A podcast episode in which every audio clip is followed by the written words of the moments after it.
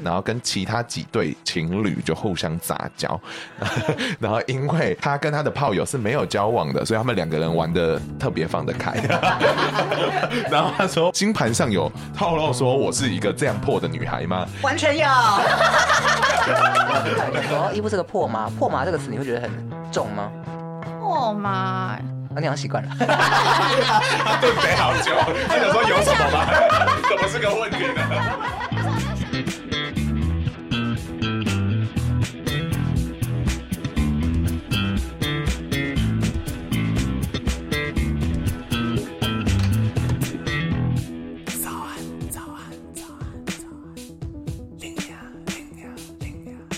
片头片尾曲由涂松玉制作，欢迎大家来到龙兴大悦。那我们准备正式开，停停停停停。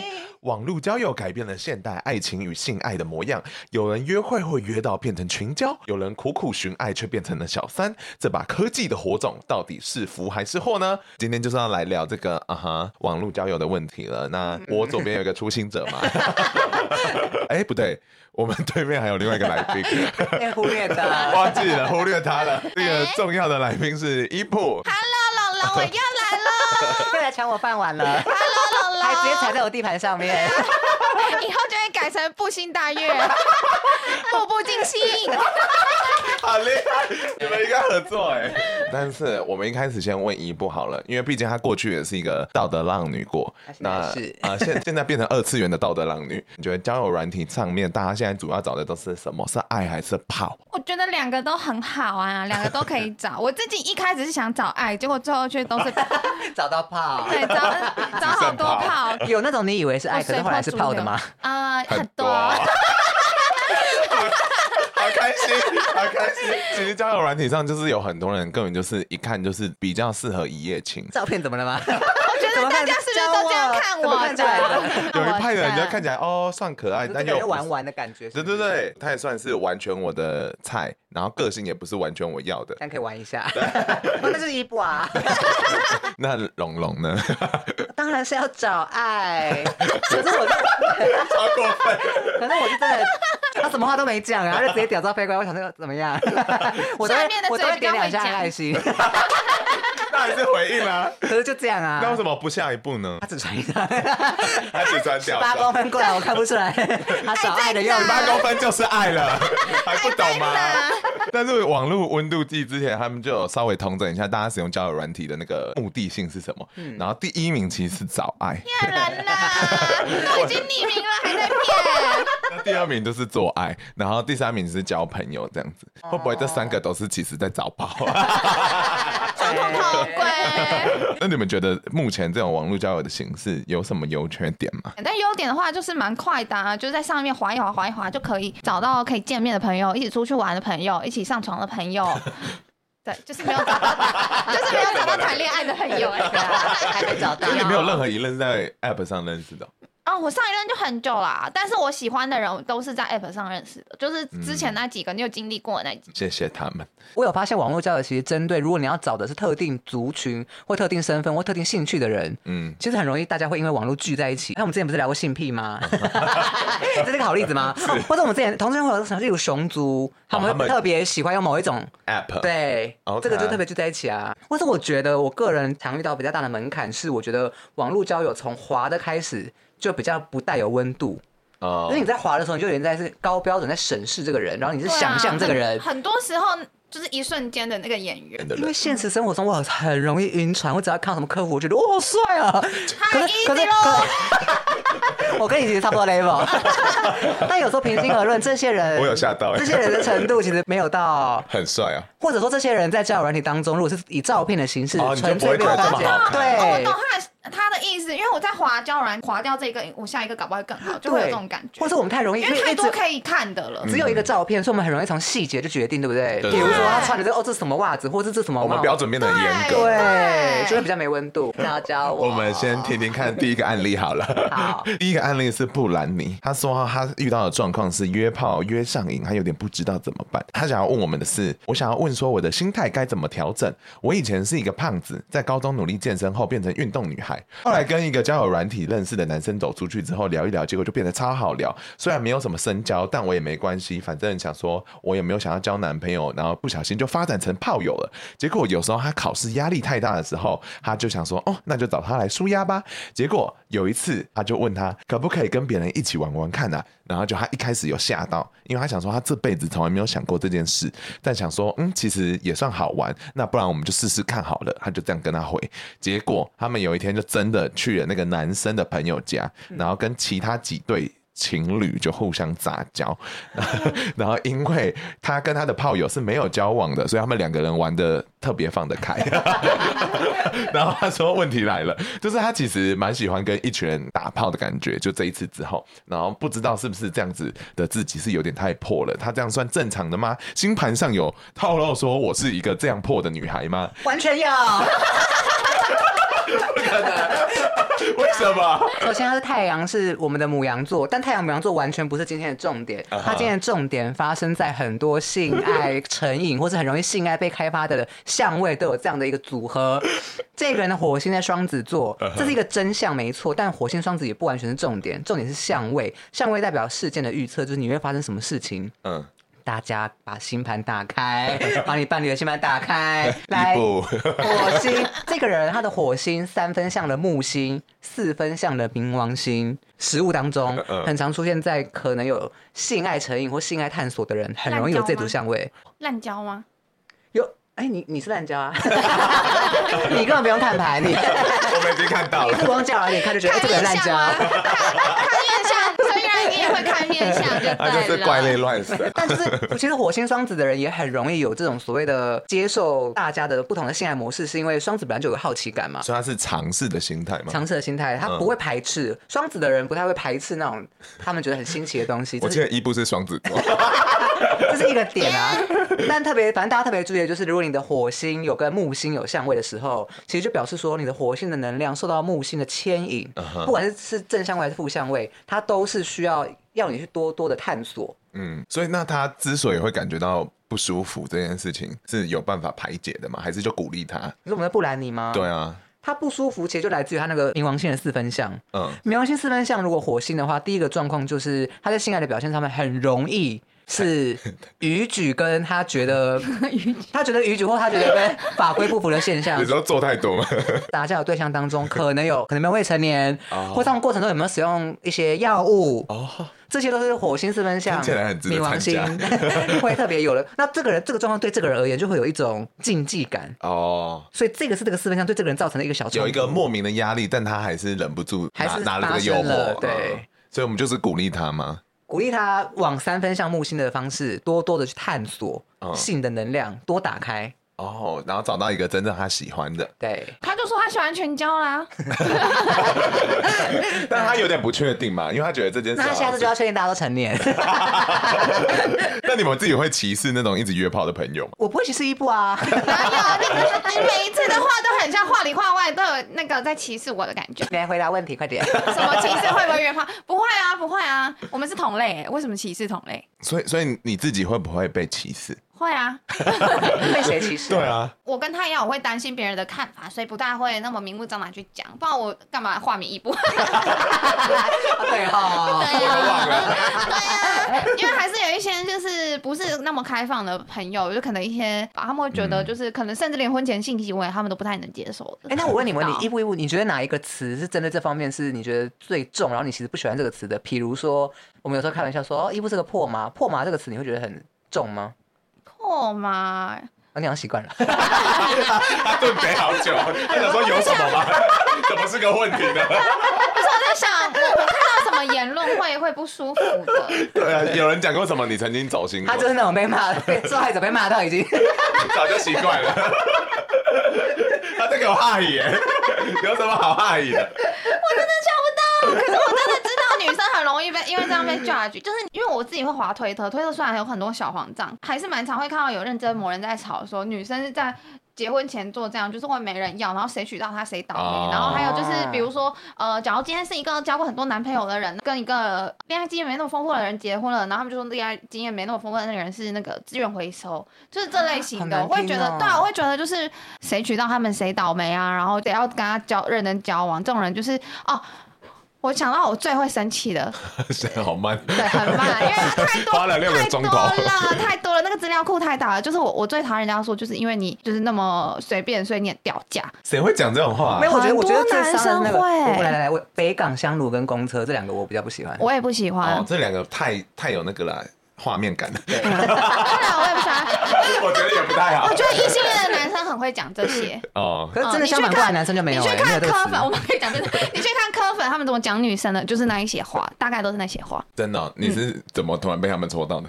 就是他 PPT 上超多的啊，就算今天你只是一个经验丰富的人，他们也会觉得你跟妓女没什么两样。哦，这么夸张，太夸张了吧？嗯，他们那群人就是会想，会这样想。但男生如果做一样的事，也不会被说是一个男妓。我觉得有两个原因，因为男生本来就不太会想要去评断男生，因为他们反而会觉得他只是一个竞争对手，就是他们男生对他们来讲，他们不在他们评价范围里，他们没差。嗯。然后另外一个是女生不太会介意，我觉得有些女生会吃醋，可他们并不是真的介意说这个男生经验很丰富，所以他。很脏什么的，嗯，对，女生反而比较还好。为什么你们可以接受？我觉得只要有带套，没有得病，她没有性病，我就觉得没没问题。很好，这个观念就放到女生身上就好了。因为恋爱经验丰富，或者是身体的经验很丰富，蛮加分的吧。对啊，这不是一个正正常的事吗？你说加分是？我们后面再来聊这一题。那你那你会怎么看你约炮的朋友？我约炮的朋友，是你们啊？哪里都看我们，说说看呐、啊。对啊，好讲。我很喜欢，我很喜欢约炮的朋友。为什么？因为你们都会带很多我不知道的故事给我听。真的啦。可是我是觉得有些约炮的朋友到最后好像就是只能在呃约炮的过程中得到被在意的感觉，那种就会有一点不小心太上瘾。对对对对。因为他对我司法冷 我真的不是说你啦，但就就会想提醒他，人生有一些其他事情可以做。要中奖。那伊布想要问你说，同志交友软体其实有一些很多，一开始就是我们直接在聊天的时候就把目的想清楚，像刚才讲的嘛，直接屌照传过来。那不晓得异性恋会不会这样做，还是你们都要先演假装？会会，蛮多蛮多人就是交友软体一配对完，就会直接开门见山的问了，约吗？这样吗？嗯、呃，不一定是约吗？就说你有，我蛮常遇到，蛮常遇到，蛮常遇到两种。第一种就是说现在可以出来嘛？就是现在他就想要，他就是那种最急迫的，他是红灯 SOS 的那种，他会直接问说现在有时间吗？要不要出来？然后另外一种就是说你有在约吗？如果有的话，他就会开始跟你聊一些比较色的，你喜欢哪一种体位啊？你上一次是谁啊？就是类似这样的话题。哎、欸，你说到的目的可能只有约炮哎、欸，你听起来太熟练了吧？你没有其他的目的吗？比如说像我刚才讲的，我刚是认真的、欸。谈恋爱啊，结谁会在交友软体一开始说跟你结婚了、啊？太难了。过这一段。我以前就是在色情网站上约炮的时候，就约到一个弟弟，他超晕船的。他就说：“我觉得你是一个很棒的结婚对象。”我就才上过一次床，他就想到很远。我就想说：“你他妈该不会连我小孩叫什么都想好了吧？”有没有觉得很难得？难得角色互换。我很害怕，我很害怕。所以所以你就不接受他？不接受，我后来就没有再跟他二二次啊，因为他真的太黏人了。难怪单身到现在。放手真命天子。但你觉得一开始讲清楚这样是好事吗？像我的话，如果我那一阵子不想约，我想要找聊天或者聊天，下班的时候想要有人一起出去逛夜市啊什么的，就是比较简单一点行程。因为其实对我来讲，做还是要蛮花时间，所以很累。有时候反正吃饭比较简单一点。我自己会问说，你有想要找什么样的人？所以你的策略反而是你比较模糊哎、欸，你没有让人家知道你想要什么。对。呀，Yeah. 我也很常，就是玩别人，就最后玩到自己。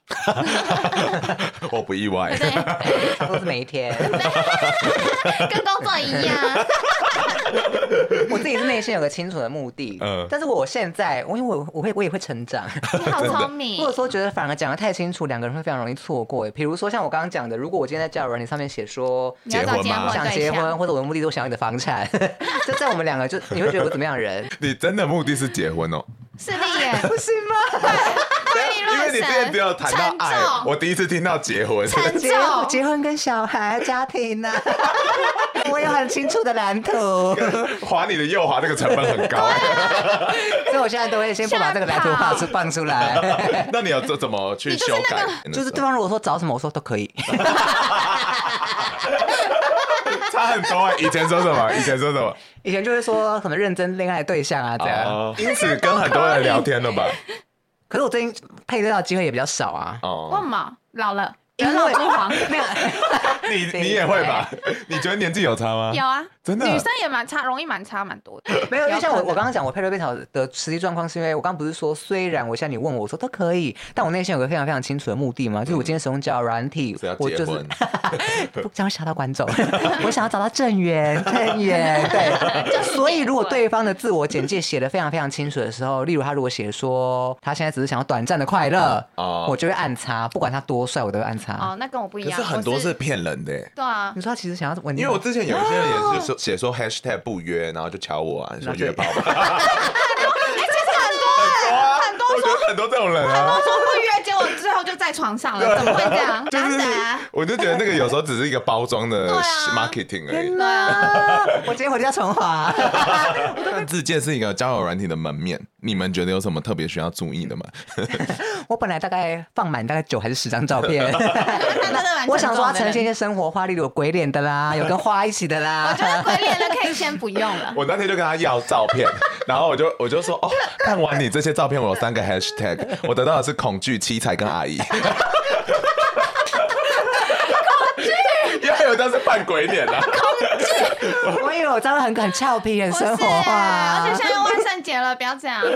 然后我刚刚想到，我们刚不是聊说照片细节很重要吗？所以我发现多放多错。对，actually 呀，我现在才发现。但是你不觉得自介就是一个你不能讲太明白，因为有时候你讲太清楚，你就没有办法让人家有遐想空间。就是 like 你要提供的是一个像 fine dining 的感觉，而不是说我这道菜就是好吃又便宜。我把自己当便当店，我就把菜 菜菜介绍完了。你就是五菜一汤，五菜一汤。什么叫 fine dining？就是多加一点，快点什么？因为我自己觉得，就是像刚才讲的，照片不能太多。那其中有一些甚至是不能放自己的脸照的，没有脸照的那张照片，通常是代表说你自己的个性，或者说你的兴趣，然后别人就开始想象。我九张每一张都是我，而且而且我而且每一张的我都是占三分之二以上。我就说他练我屁没。那一步呢，这因为这是我的一套说辞，你自己觉得呢？就像你讲的，我每一张照片的我都是有心机的去想我要呈现的主题。比如说，我会放我自己画很漂亮的自拍。嗯，假如说近现最近我的兴趣如果是去音乐季，我就一定会放一张我在音乐季的照片，然后场景会比我人还要多很多。嗯，然后还有另外一个我想要呈现，就是可能我我会去看展，所以我会再放一些我在展览时拍的一些氛围照。就是我觉得我每一张照片都有我想要呈清楚呈现给对方看，就是我有什么兴趣，对，或者是我喜欢什么。像他讲的，我可能不一定会放人，比如说我以前啦，现在比较少，以前会放我自己做的迷音，我想让他知道我很幽默，所以会放迷因，或者是放一些我也放过迷音，对，或者放一些我正在放迷音，我正在听的歌。就是假如说我那一阵子喜欢拍谁少年，我就会放拍谁少年的歌。Oh, 对，我觉得就是这样，因为你要让人家有话题可以跟你聊，所以我觉得这些东西都是很重要的。你怎么还没笔记啊？因为我觉得这笔记书啊。因为我觉得赚自己也很重要。可是有时候大家根本没没心情看那么多字的时候，你图像上要呈现你是什么样的人，嗯、必须在那十张照，我我其实大概都放到六七张，那六七张里面决胜负，就是让这六七张里面要能够代表看到你完整的作品集。嗯，那你那你觉得文字是要一段话，还是要一个 slogan，还是什么？我现在都直接放，就是我找什么什么，比如说。我就会找我找喜欢听音乐季的人，把我的兴趣讲成就是我在找这样的伴。哦、我讲的是不会直接说找我，但我会把自己的兴趣大概打上去。比如说，就是比如说，我喜欢喝酒那一阵，那我就会说，我不会跟酒精说不，就之类的。哦，好可爱哦！我可以抄这句吗？可以啊，但你要想一下你喝醉后的样子。好，不知道。我觉得小酌就好了。他看到会笑。我觉得你小酌怡情，我都可以。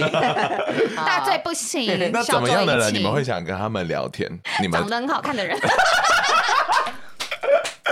除此之外呢？哦，我之前学长，我就是他，其实没有放什么他自己的照片。我记得他好像是放一个音乐季还是什么的照片，然后我觉得那个画面看起来很有趣，我就又滑，然后聊天聊一聊就很聊得来。所以我觉得有时候不一定长得好看才有优势，有时候你那个照片很有氛围，或者是拍的很好的时候，会让人引起对你的好奇心。对对对。就是那个好奇心很重要，让人家想要去知道更多。以前我就是那种看到，哎、欸，他好像家庭有点问题，我就会按想跟他聊天，like. 我就会跟他聊天。我以为我以为你按猜。龙龙呢？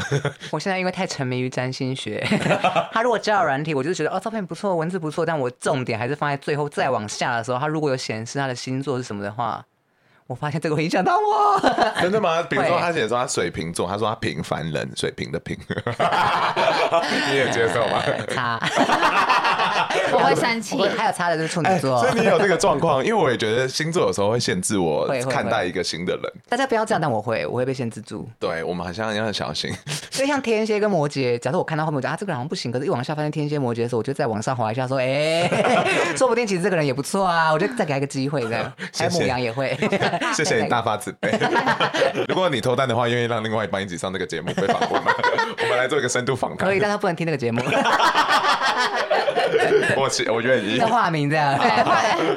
那我先呼吁一下，大家如果喜欢这个节目的话，可以帮我们把节目分享出去，然后也可以在 Apple Podcast 或 Spotify 都可以留言哦。那拜托大家了，好不好？五星留言，五星留言，谢谢。那我们来看一下案例二。好，这个案例二呢，就是一个我们司空见惯的故事。这个男的叫做 Alex，那他遇到的故事就是他交友软体约炮，结果他晕船了。那我们来听一下他怎么晕的啊？好，他说：“嗨，林 a、龙龙，你们好，我是一个直男。前阵子我跟交往六年的女朋友跟我分手后，朋友们就开始乱介绍女生给我认识。很多朋友介绍的其实很尴尬，因为其实是聊不来，还要硬见面。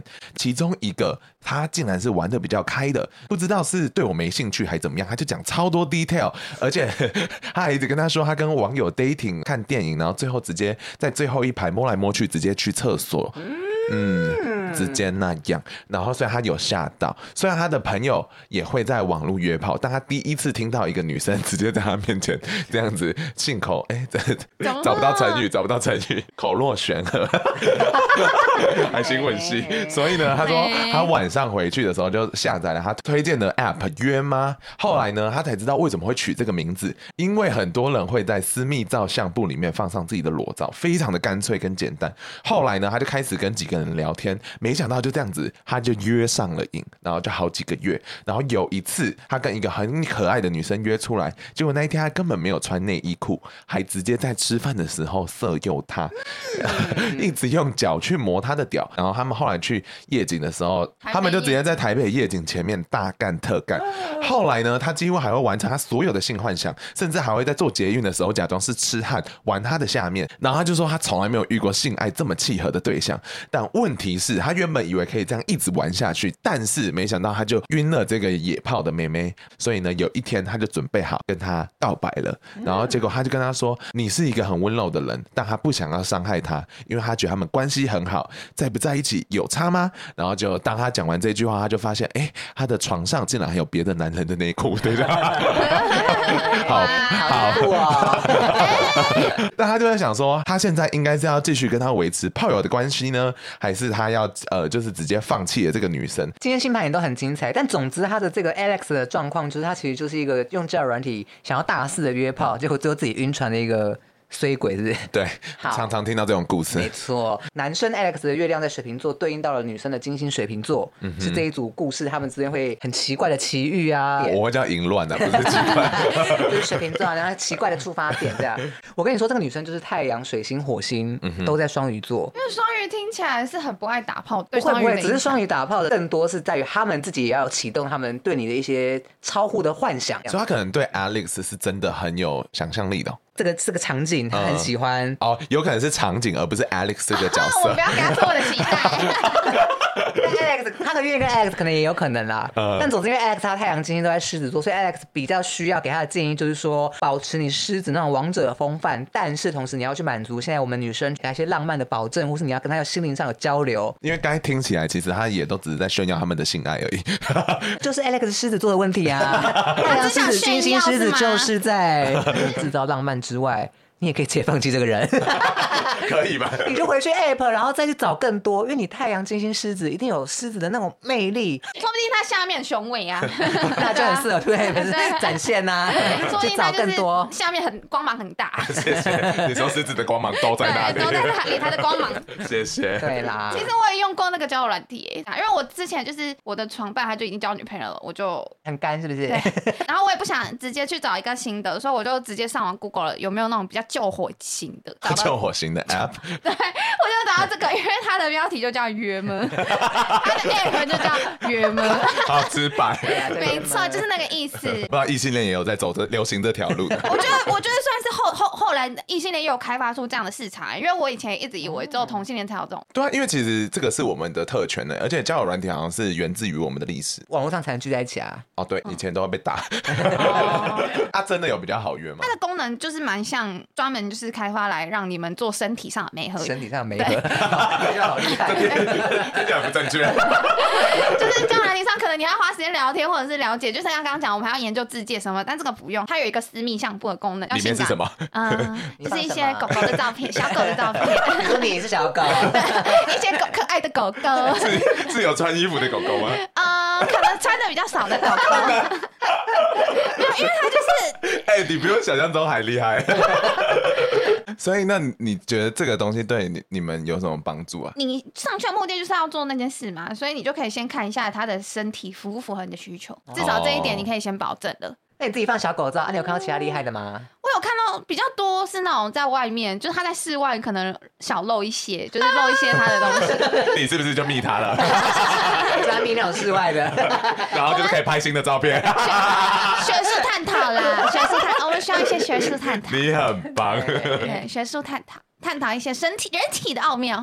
啊，你过去不是很常有约炮约到晕船的见面经验嘛？那你会想对这个 Alex 说什么？啊，以前小时候真的蛮容易的，跟他 Alex 看起来也不小了。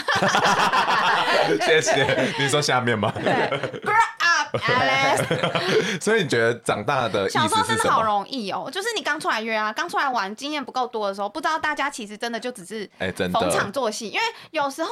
温存的时候，就是会讲一些甜言蜜语，可是对方不是认真的，你有时候听了就会放在心上。比如说、就是，我觉得龙龙真的害怕。比如说，就是我需要立刻修我叫软体，聊聊一聊狗狗照，聊一聊，聊一聊这之后，对方就会抛一些什么？那我们下次去吃这个冰啊？这个时候你就会有遐想了。虽然他真的只是随口说说，是随口说的。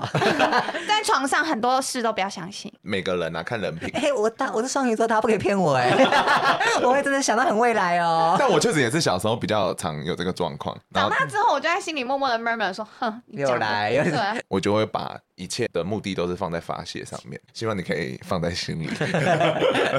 每次瞧他说吃冰吃冰，每天瞧，所以我们什么？哎，不是说吃冰吗？什么时候去吃那个冰？你说要吃那个冰是什么？你会被封锁，你会被封锁。那邮炮申请已经就是不少见的一件事情，那你们会觉得这是一个坏事吗？因为你知道，很多人都说现在谈恋爱的顺序都倒过来，都是先打炮，然后再开始约会，然后接吻，最后才在一起。啊，我是蛮支持先试车的，我无法接受我跟这个人交往之后，我发现我们在身体上不契合。嗯嗯，而且我觉得先打炮跟后打炮好像都还是可以经历暧昧期。我觉得你们不会，然后我也。我觉得一女也比较不会，可是一男好像真的会耶。那因为他觉得他好像已经对，对他已经觉得已经发现完了。不二炮，不二炮。他可能已经就是觉得你可能，他可能已经把你归类到就是跟你做爱很舒服，可是跟你相处没那么舒服。然后他就会开始对你冷淡。因为我们遇过蛮多这样的对象，他一开始可能没有讲讲的那么清楚，说他其实只是想要找一个发泄的对象。他也是那种就是很讲得很暧昧、很模糊，说哦，我就是什么都可以试试啊，但试试就试到床上了。哎，只试床。对，然后试完不是。对，然后试完。对啊，试。吃完之后就不跟你吃冰，吃完之后就不跟你去吃冰了。我真的没有吃到。以后要先吃冰再吃车。对啊。但以前人都会说太破的人不要碰，但现在大家应该不会这么想了吧？哦，好像一部活在现代。以前的人就会说你人尽可夫。没有哎，我觉得，我觉得现在异性恋还是蛮常有这个概念，就是比如说工作认识的，或是更久以前的，就是竹竹苗那一代的朋友。对，哎，要讲到很很很久以前的。觉得要找一个好长远交往的对象，然后就跟他结婚生子，然后性爱这件事情没有那么重要，他们就也不会一直去探索这件事。为什么他们会觉得我的生活模式有点怪，就是 为什么我要一直找不同的人上床，然后不去找一个稳定一点的对象？我好想在他们脑中活过一次，这个体验中他们脑中的你是怎么样子？你是不是对他们流口水啊？他说这个女的连我老公都要，就不要再回苗栗了。是没有啦，你老公我没有要。可是应该破还蛮重要的吧，因为这通常跟技巧、跟经验什么什么都是一个正相关的。这一辈子就只交过那一两个男朋友，然后他们可能第二个或第三个就是现在的老公了，然后他们现在就是两三个小孩的妈了，这样。嗯。所以他们的可能就会想说，哎，这样才正确吧？就是找一个长期的交往对象，然后好好认真的对待他，然后跟他过生活，然后。而且这是一个社会长期来告诉女性该做的事情。可是我我就跟完全相反，就是我就是一直一直。我们知道哎，我们真的知道哎，就是一直带不一样的人回家啦，就是讲白一点就这样，然后他们就觉得有点怪。那龙龙呢？你觉得破的人？我觉得破的人一定是看我，一定是没问题。但我其实比较想想到的比较多的是，很常会流传那种很破。萧亚轩呢？我的会被毙掉啊？不会吧？今天今天那句话是什么？天长地久，然后就唯独萧亚轩的，就是什么都会变，就只有萧亚轩的男男朋友的年纪不会变。对，类似这种，或者是以前很常听到那个有圆了的月亮哦，郭采洁对，也是。就这个好像之前会被列为到人品不好的感觉，我之前好像会拿来像骂他。哦，因为我之前不是热舞社嘛，对，然后热舞社超多那种超级父权的死意男，很多。然后我们那时候就有一个同届的女生，然后她也是大学就在约炮了，然后她没有很明目张胆约，只是有蛮多学长跟她睡过，然后她就被那些学长。那些学长就有点类似霸凌吗？啊，他因为他睡过人哦。然后他他其实也没睡过很多，大概就一两个。然后那时候他也单身，然后那些人也单身。然后那些人哦，就睡过他的人，就是说哦，他很好上，就直接在社团里面传这件事，说哦，他在床上怎么样？他也在群组吗？没有在群组，就那时候那时候只是就是社团底下，比如说因为我们那时候练社团在同一个区块嘛，然后就直接在那边讲说哦，他很好上什么，就是他们就会大聊这件事情。然后就把人家讲的很难听，然后那个时候我还没有跟那个女生很熟的时候，我就已经就是耳闻到学长们在说，哦，不要跟他走太近啦，因为他很破，或者他就是个公 车，讲这种话，远离他，对不对？没有，我们有一阵有一阵子感情蛮好，他也来住过我家，因为他很。对啊。不一不。所以。因为台山头一个人。我我都会逼，哎、欸，但我大学发生一模一样的事，因为有其他学长姐姐跑过来说，你们家直属学姐之前很乱。嗯，那你们家直属学姐是谁？新闻系是谁？你不认识，但是但是他们最夸张的是，这个不知道这是都市传说，但我自己听说的版本是，他们那一届出去毕业旅行。然后大家集体换气这样，然后所以大家就会一直说我的学姐很乱怎么样，然后但是我想说还好吧，因为她真的辣得很漂亮，所以我就是一直很欣赏她。干你屁事！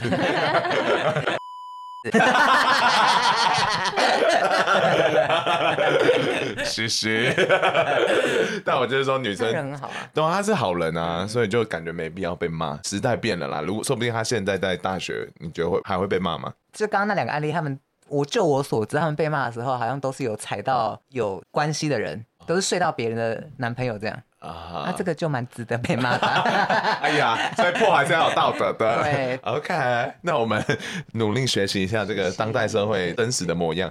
那我们来看下一个案例是纯爱战士。哇，她是一个生理女，她呢遇到一个问题，就是她的前男友高高迪，最后她竟然变成了小三。你说女生变小三了？我们来看一下哦。我是纯爱战士，我是纯爱战士，好难念。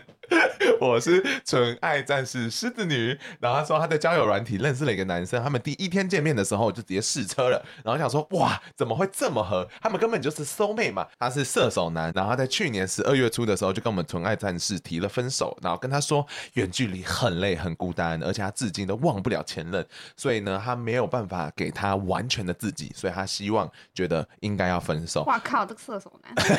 然后他说他上一段呢是谈了四年，然后结果就被绿了，然后听说对方那个女生还结婚了，这样子。然后分手之后呢，就是纯爱战士跟呃男生分手之后，他圣诞节啊还是会来台中来陪他。跨年的时候还会问他说要不要去台北跨年。纯爱战士还真的上去跟他去了酒吧，结果他还在厕所帮他吹了，然后他他们的朋友都在外面等他们。然后他说要不是因为他的阴道发炎，他早就坐上去了。然后结束的时候呢，那个男生就对他说。不希望他等他，因为他没有这个价值让他等这么久。然后很感谢这段时间他的陪伴，让他不会再想起前任的那个乐色。他甚至觉得纯爱战士才是他人生真正的初恋。告白、欸，听起来超渣的。不是因为怎么可能？你一吹完，然后就直接跟他说：“哎、欸，不好意思哦。”因为他引导发言，哦，还想要更多。对，我觉得在那个发言。然后这段时间呢，他们就是一直保持藕断丝连。然后他很想要找出说，到底是我有问题，然后还是怎么样，他才不要我嘛？所以他就去上了健身房，然后希望可以自己有改变，然后也努力想要去台北找工作。然后他都会说啊，他不确定自己的未来，不想要拖累他，因为他自己也曾经因为钱而被离开过一次，然后感觉他上。一段真的伤害了他，所以呢，纯爱战士就觉得说，嗯，我一定要好好的对待他。然后直到今年的一月的时候，他看到他 IG 发了一张他跟女生的照片，他大受打击，失眠了一整晚，才发现说，原来他新交的另外一半是朋友介绍的。明明就知道不应该联络，但他还是瞒着他的现任继续跟他聊天，然后只说因为啊、哦，我不想要跟你断了关系，所以呢，现在纯。很厉害哎，很厉害，我真的受不了。而且他完全洗脑了他，我头皮发麻，好会 PUA 哦。对啊，然后这个纯爱战士呢，他就说他现在每一次来台北的时候，都会假装他只是来台北玩，但殊不知他们都还是会去做爱。跟他聊天的时候，虽然会觉得说他对他的现任女朋友非常的愧疚，可是送他到车站的时候，他们两个还是会依依不舍的道别。那种感觉，那种操作，他真的是看不懂。我也看不懂，我也看不懂。他说射手男到底想怎样？他说他听了这么多集《龙心大悦》，还是不懂射手男到底想要什么。他听起来就只是一个两边都想要的渣男，是，而他就是一个素食爱情下的牺牲品，是。然后呢，他说他不知道为什么他自己没办法放弃他。最可怕的是，他后来他朋友就想说，既然你都分手了，所以我就呃介绍其他男生给他。结果呢，他就跟那个男生出去玩，然后因为那个男生很壮，他就 po 限动之类的。结果射手男就生气了，射手男就跑过来骂他，就说这个男的是谁？然后反正纯爱战士感觉正在进行一个巨大的反思。想说这个从交友软体认识的前男友，怎么会至今我变成他的第三者了？他想要请问龙龙来解救他的人生。狮子座十二宫，太阳又落在这里，嗯，我们占星学上要怎么解释呢？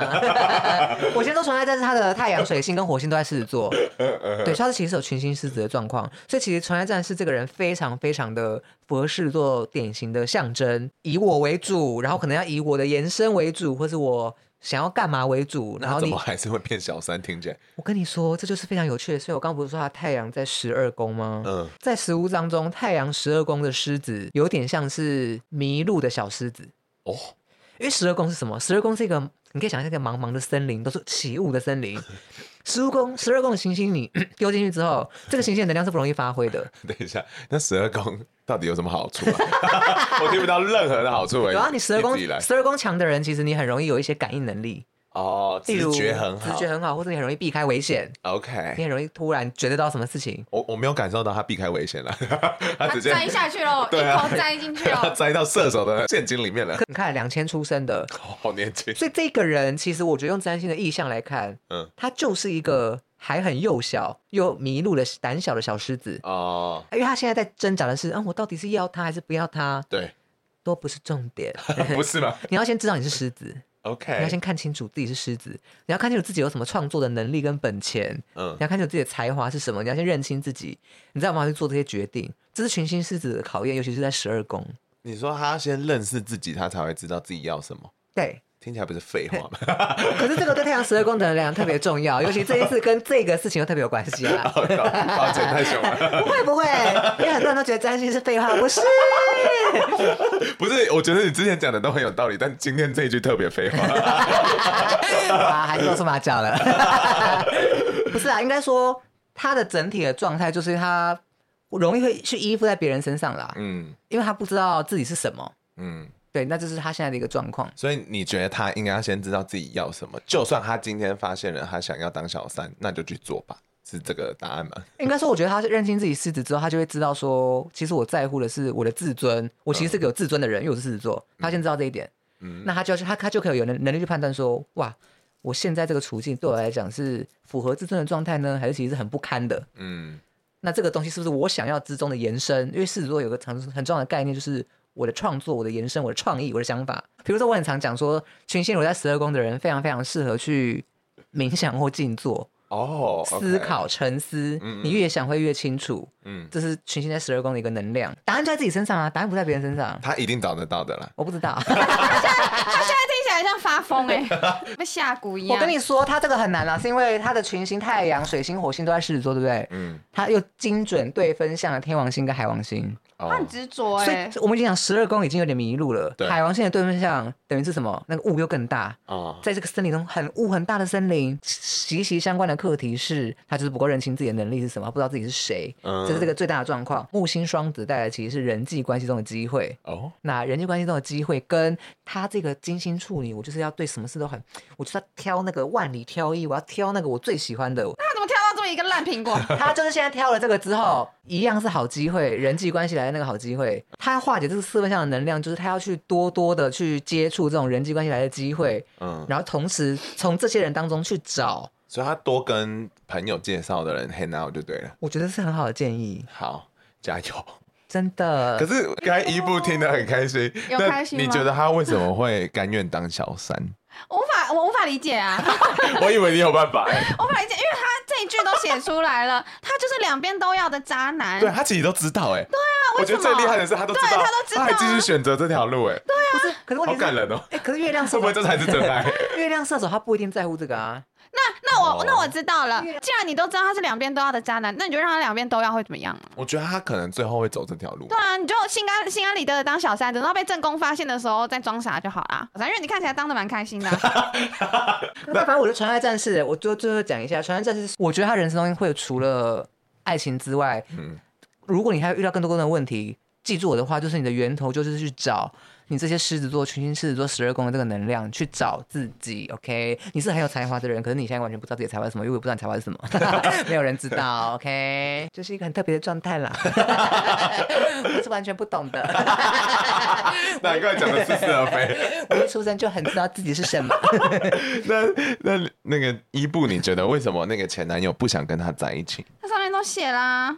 两边都要的渣男，可是为什么他一开始先选择不跟他在一起？我觉得那个男生理由连篇呢，他就一直讲说什么啊，我不够好，我不够怎么样。但我觉得他根本就不爱这个女的，不过没有这么爱，没有这么爱。我也觉得是没那么爱。我觉得他可能只是想要她的身体，听起来他们他真的去见他吗？我觉得有一点，然后他他去见他就只是想要打炮，以及他好像对对，他把这个女生当成一个是多占一块的领土的感觉。对对对对对，就是这这一个有点 真的吗？射手座是这样，我们走到远方啊，就是一个就是一个征服吗？我看过征服。我觉得我觉得算是一个备用的备案参考，哎，就是可以。讲难听一点，他能承受得了吗？我不知道，他的心态能承受得了吗？其实重，其实重点是因为这个女生也没有什么权利跟能力去拘束到这个男生了。就是回到刚刚讲的，如果是一般状态，狮子座是可以的。失衡。一一般状态，是说就是我要，我要控制，或者我要干嘛？他们两个的关系失衡了，因为男的也也很心心安理得这样利用他，就代表男的也知道这女的爱他爱的要死，然后也很执着于他，所以男的利用这个感情去拿到他要的东西了。然后他拿到他要的东西，那既然他不跟你在一起，你又愿意给他，那他干嘛还要给你更多？我真的是听不懂说。帮他吹完之后，他就说啊，是我不够好，什么意思？我还是觉得这样尿到发炎。就是我觉得他已经拿到他要他你他可以不用跟你在一起，不用给你承诺，不用对你负责，然后就可以拿到他要的东西了。啊、他好像就不需要再对你付出更多心力了，因为你已经什么都愿意掏给他了。嗯，但如果你真的有在他的性爱上得到满足，那就就就这样吧。啊对啊，各取所需喽。对啊。你就让你就让他也变成一个那个你的工具啊，对啊，你就让他变成选择之一就好了。对，你不要好像自己变得很卑微，不要把它当成你的那个唯一一个 option，你可以有很多选择。对。让他也成为你的小三吧。嗯、好，那我们我 这个节目不确定。那我们来看最后一个案例，这叫做潘西芬妮。她呢，就是遇到了一个很大的问题，就是说她跟她老公的婚姻到底值不值得磨合下去？她跟她老公呢是初恋，然后她跟她爱情已经长跑了十年，前阵子才步入了婚姻。这十年的之间，他们常常有各种原因远距离，然后从学生时代到她当兵到工作，同居的时间也八年了。然后他们适应的非常的好，觉得他们人生价值观都非常的相近，然后婚姻未来都很有共识。然后问题是，他说他们在交往的第一年的时候，他就突然发现了一件事情，他常常瞒着他跟他身边的朋友，或者是上交友软体去找其他人聊天。好棒哦！不过呢，她不知道是她老公太笨了，然后没有隐藏很好，所以她一下就找到了她跟其他女人聊天的证据，然后她的手机啊各种密码她都知道，所以她一下下就可以检查到。但她发现说聊天的内容都没有到情色，就是比较像朋友的聊天。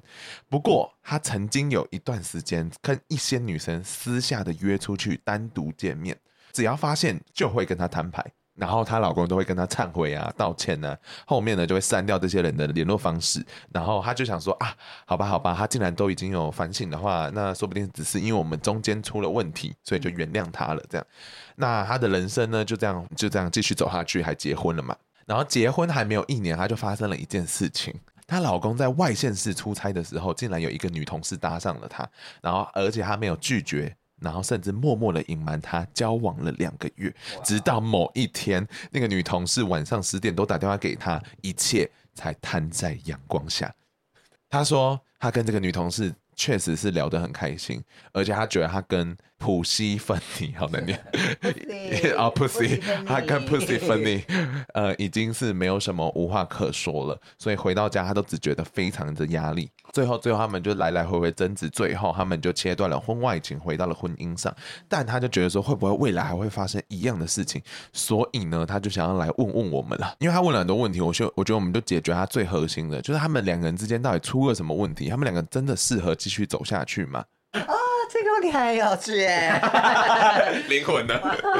有个很重要的点要特别点出来，Pussyphony 的北焦点在摩羯座二十四度，对应到的是。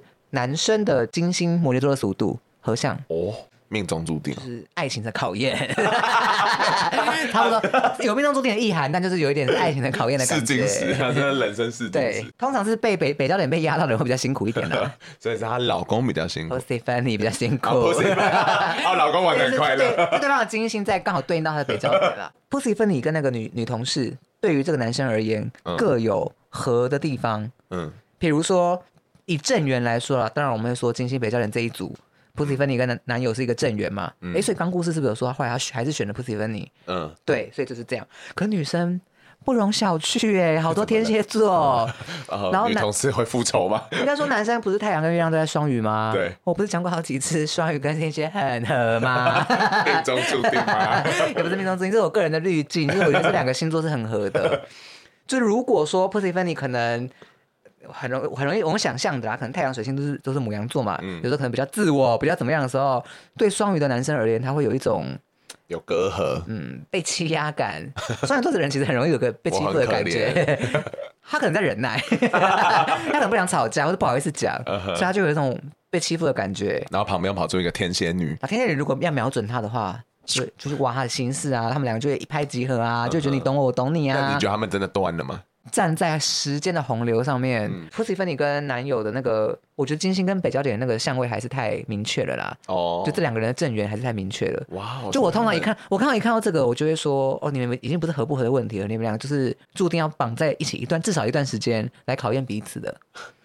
很好啊，这很好啊，尤其是金星啊，是金星，是吧？是吧？是好，是好，是好。所以他两两个人是会快乐的。快乐吗？我快乐取决于女生的 Pussyphony 的想法，因为你是个母羊座，所以你自己知道你的问题是什么。你问题是你可能自我啊，你自己以自我中心为主啊，你可能在你们的互相生活当中，你就以自己的想法为主了，或者你行事就很快速啊，然后都是以你的意见为主嘛。嗯，那在这个状况之下。太阳、月亮都在双鱼座的男生，像我刚刚讲，就很容易处于一个受压迫的状况。嗯，所以他自然而然很容易就压力大。哇哦，所以所以你觉得她老公就是在稳交的时候去用交友软体是刚刚好而已？其实我蛮喜欢她老公的星盘的，因为他金星、火星、土星都下一位小三都在摩羯座。哎，这个人，我觉得这个人可能蛮会赚钱的。他有说，他有说给他很高的物质，你看，他有讲这句话。有，你看，哎，全星那个全星摩羯，你怎么那么爽？太爽了，终于不是神棍了。对，我跟你说，这个就是你很会赚钱啊，很会赚钱啊。太啊，其实我有太阳、月亮、双鱼，又其实算是好控制。那为什么她老公这样稳交还要偷用交友软体？Pussyphony 可能给他压力太大了，所以你觉得他那个时候是想要骑驴找马呢，还是他只想打发时间？我们就是科技聊天啊，科技聊聊啊，想跟不同的人聊聊，想知道不同的观点。所以他他想知道说，哎、欸，我想知道这样子女强男弱的状况是大家都有的吗？想问问大家的想法，想多收集一些意见。好可怜啊，请去爬文。所以 Pussy 真的要担心的其实就是剩下天蝎座这个女同事而已。天蝎座女同事，我觉得 Pussy 防不了。就是如果他持续要瞄准他，还防不了。哦。但我觉得 Pussy 芬妮反正就是那个北焦点的相位，他是可以抓住男生的。嗯。可是现在重点已经不是要怎么打败天蝎女，重点是你要怎么了解你真正的老公的状态之后，让他不要有压力。因为他一直有压力，他还是会去想找别人聊天呐。他们要解决核心的问题。对，这重点。这婚姻的核心问题。重点不是那个天蝎女，真的不是，真的不是。所以就是体贴另外一半。我跟你说，你你老公的心盘，你男朋友心盘是很好理解的啦。太阳跟月亮都在双鱼座，你去看任何双鱼座的菜单书。他应该都蛮符合你老公的整体状态，所以他要浪漫就给他浪漫，他有你们两个共同的幻想，你们就给他幻想。可是她老公其实有非常务实的，因为他摩羯座有星群嘛，所以其实也有非常务实的一面，就让他去赚钱，让 他做这件事，赚钱回来之后，赚赚钱回来之后，你就要铺很多花给他，说老公，谢谢你养了你自己跟养了我。我觉得他是要学一些话术，让他觉得说他有在意他，就是对。然后这个男生他土星的那个状态，然后回来之后那个水星双鱼的能量是有受到共鸣的。这个男听起来。这个男生非常需要被理解，跟那个心灵上的共鸣。这个男生是很需要心灵上的安抚，对对对，需要一些心灵交流。对，跟一些比如说女生应该要就说哦，就像你刚刚讲，他可能要一些安抚他的话语。因为我我认识的母羊女，她们都会说，她们讲话的方式都会是比较凶的那一种，说就算今天他满意你，他也是要挑你毛病的那一种。我觉得母羊女给我的感觉是这样。我认识的牡羊女，可是你拿的很慢呢，虽然很好。好啦好啦，对啊，他们他们比较会用嫌弃的方式去代替他们的爱。可是双鱼男听起来他想要的是，他想要。被就是说哦，你真的好棒的那一种，说我其实很感谢你，然后要不然就是写个小卡片给他的那一种，就是贴心的举动。他需要一些温柔的，对温柔的安抚，吃软的啦，吃软的。对，但是但母母羊，因为我认识的母羊女好像很真的很不会做这件事。尤其这个女生，她的水星、她的沟通表达跟她的太阳自我认同都是在母羊座，完蛋了。然后，然后还有更更大的困难，她的月亮在处女，所以她很容易看到不顺眼的地方。有，她刚才自己也说，她刚刚有说，她因为处女常看不顺眼。她说她看她男朋友，呃，不对，老公常常不顺眼。然后你看一不顺眼，然后那个母羊启动出动了，难听的话喽，伤害老公的自尊 了，诋毁老公了。双鱼就一直退，一直退，一直退，两条两败俱伤，那个双鱼要哭了，好好笑。听起来双鱼男真的是辛苦了，对，辛苦了。就我们安抚的是，还是传给你老公听。好了，我觉得 Pussy 芬妮就是你们先以未来长远的建设，然后多多理解你老公为主了。我觉得。我我觉得这组是很好的案例，经典教学案例，好不好？嗯，反正他们既然都有一个命中注定的话，你们就再努力试试看吧。那如果你一开始有一股气上来，我们就先放到旁边。如果你们最后试不成功，就是你的错，一定是母羊的错，都不是双鱼的错。但但你们觉得说，一般来讲，稳交的状况，为什么还会想要用交友软体？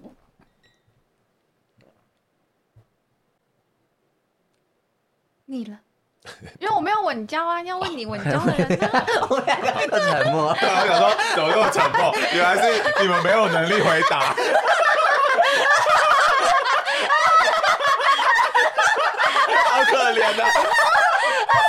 原来只有我可以回。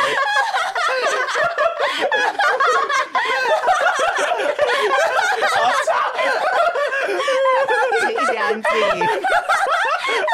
我吓到哎、欸！我想说奇怪，你们平常没有那么冷漠啊。我们资料库，我刚才在搜我的资料库，我找不到资料哎。我想说，不是在问我吧？应该不是吧。零零个符合的关键结果。这个扩大搜寻。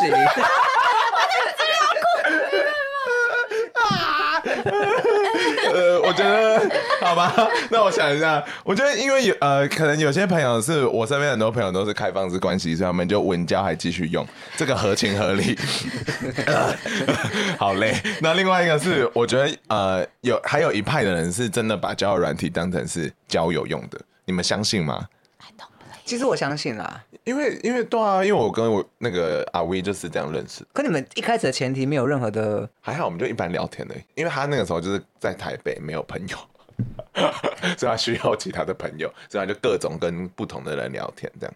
其实我有一些朋友是在交友软体认识的，不过是男生啊，不是女生。嗯，但但你觉得这件事有成立？有，可是我跟他没有变得那么好，就是偶尔会联络聊天，然后之前有也曾经约出去过，可是两个人好像都没有谈恋爱的意思。那偶尔会聊聊，就是比如说。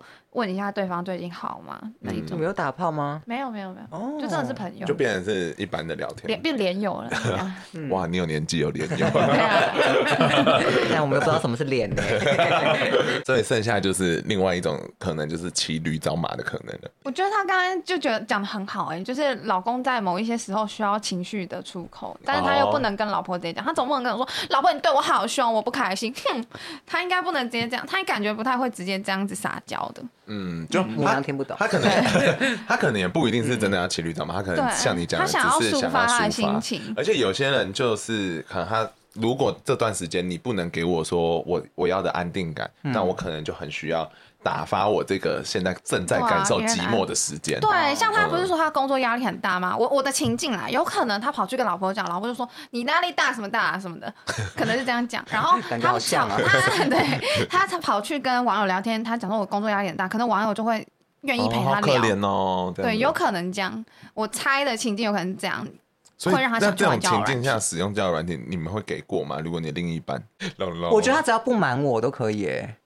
所以他就说：“我要再来跟别人聊天喽。”谁？我还不行啊！我我什么？假开明？你是我妈？可以可以出去玩哦，九点回来。跟谁？跟谁？谁？你叫我出去，我很担心哎，不要出门好了。你可以出去啊，跟谁？然后这个载，我就说：“我说你可以载吗？” 所以你是哦不 OK？呃，其其实可以啦，真的。应该说，嗯，我会我也会蛮好奇他在跟谁聊天，嗯，然后这个好奇是我看了之后发现这个人具有威胁性的时候，我就会非常留意的观察，会除掉他，对，会除掉，就想知道他们在在聊什么。对，那一步可以吗？我占有欲蛮强的，但是如果他真的要玩，我好像也没有没有说不行，但是。就是一样要做好协定，就是他玩这些交友软体，如果他真的要约这个人出去了，是不是一定得让我知道？嗯，对，因为其实我就是比较类似那种 dating 的关系的人，他们其实像情侣一样的生活了这样，嗯、但是他还是会用，对，还还是会用，也会跟别人出去，但是我也没有权利干涉他。我虽然心里会很介意，会想知道他们到底在聊什么，或者是他们是不是有可能有别的关系。对啊，但我就觉得这是一种，这个是像被迫接受，对吧？对啊，就是一种不不，我觉得我多少多少还会不安呢。嗯。但如果他有很明确的跟我说，他叫我软体就是为了做这件事情，然后他 其实就是。他想要交朋友，他没有朋友，他朋友很少，然后想要多多认识其他领域的人，这一种的话，我好像就可以理解他。可是我就是你最好的朋友啊！你才知道你这个朋友做的多不好了吧？也是，但我觉得这个应该很少人会直接这样讲吧？嗯，听起来超超级不合理的。我觉得很难啦，因为多多少少你跟这个人交往之后，多少都有占有欲啊。我觉得这个，我我想要岔岔个题，就是说，以像刚刚。伊布的状况，他说我想要再去多交一些朋友，那请问他要滑的是男生还是滑女生？男女都要滑，因为某一些观点就会想说，你如果是要交朋友可以啊，你去交你的好哥们，为什么你为什么一定要跟女生交朋友？哦，异性恋才有这个问题，对，异性恋有这个问题。嗯嗯嗯，我如果是这样的话，我会觉得他男女都滑的话，那还可以接受，只是可能男生就真的也没很想跟他聊天。嗯，那你你如果就你如果单纯你不想跟男生聊，你说他不想跟男生聊天吗？嗯，那但他的心态有个问题啊。现在是在冒结了吗？我我说那个他出发点很奇怪，就他只想交女生的朋友，他也会就这个这个你会觉得他意图不轨，他是不是要的是别的？嗯嗯，就我觉得多多少少会有一点点吃醋跟在意的感觉，可是那个时候又会觉得我好像没什么权利干涉，因为没有名分，对吧？可是如果已经交往了，交往了的话，的确是会拿这个出来吵。嗯，很复杂的题目，但他也算是默默允许他。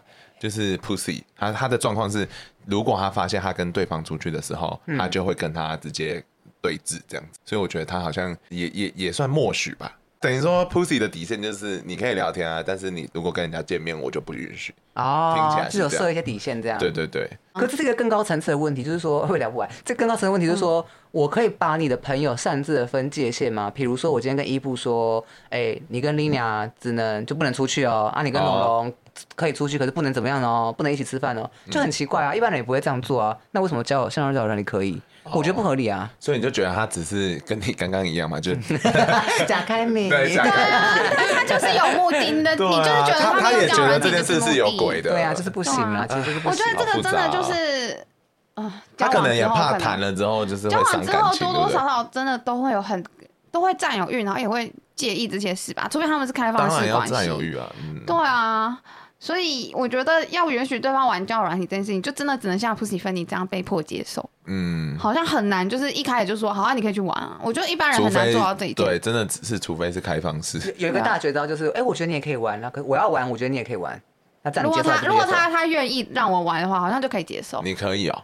呃，如果他非得玩的话，那我就也要自己玩，就是被迫接受啊。那我也要去认识别人。嗯，就我觉得这这就这这个整个就不平衡、不不和谐了。就是你们都已经交往了，然后你们都想要跟对方好好相处、好好走下去，为什么要给给彼此这一个挑战呢？所以他最后其实这封信到最后还是要面临他们真正这段关系的核心问题。这样，他他要想想办法让他老老公的压力可以跟 他。压力就是他，那那没办法了，那怎么办呢？或者工作啊，工作压力感觉蛮大的。好，那我们今天听了这么多案例，我们从就是从呃网络交友一开始起头到现在结婚了还在用网络交友的状况都有了。嗯、那我们想要对这些正在呃使用交软的人们讲一些什么话吗？呼吁一些事。看到我要右滑哦。要吗？要吗？可是他，可是他的 hashtag 有恐惧。我会怕，我会怕。我觉得可能是呃，好难哦。勇敢拒绝这件事，我觉得好像也是可以学习的事。因为有时候，尤其像是同性恋，嗯，因为可能他们就会来来回回讲一些话，然后最后你没兴趣了，就很常是已读不回，或甚至他可能给你看。他的私照了，然后你也已读不回。嗯、我觉得这件事好像会伤害别人，但我很常做这件事。我就觉得，对，我就觉得好像如果可以的话，就要跟他讲说：“哦，你不是我的菜，你不是我喜欢的类型。”好像应该要做这件事，哦、你这应该讲出来比较好。对，我觉得好像应该这个让人家有了结嘛。因为我后来可能长大了吧，我就发现给人家了结是一个比较好的事情。哦，嗯，你你觉得呢？你你会想对他们说什么？毕竟你正在使用中。我觉得，其实我觉得大家像像我刚刚一开始讲的，就是我觉得大家知道自己使用交软体的目的，然后可能可以先放在心上。但我觉得大家在阅览的时候，好像可以不用真的这么设限，因为有时候我真的觉得有些机会是你好像聊过之后会发现这个人很立体，或者跟你想的不一样。嗯嗯，所以我是其实蛮鼓励大家在使用交软体的时候，可以多多的放开心胸去滑啦。你不能。一不建议大家就保持着开放、快乐，然后容纳能容纳一切，对裸体，然后容纳一切的心怀去玩交友软体吧。就是建议大家就是在拍裸照的时候小心一点啦，不然就是你可能会建议就是不要拍到太我我自己是比较常拍局部的就好了，或者是一个侧身的曲线的这种。我也觉得这样就是不要露屌不露脸，露脸不露屌啊。对对对对，类似这样子的，就是要拍，但是要小心个子，小心 小心不要弄弄太多这样。嗯。好，我觉得算是实用吧，今天这一集。嗯，因为大家应该现在都是在滑了，边滑边听。那就最后呼吁一下大家，如果喜欢这个节目的话，欢迎大家看节目资讯栏，可以投稿跟抖内给我们哦、喔。嗯、那也谢谢大家收听这一集，那希望一不快睡着了。我们今天真的下班来录的，以后不要这样子好了，我们约约假日。下班我们就去约炮，要来录音。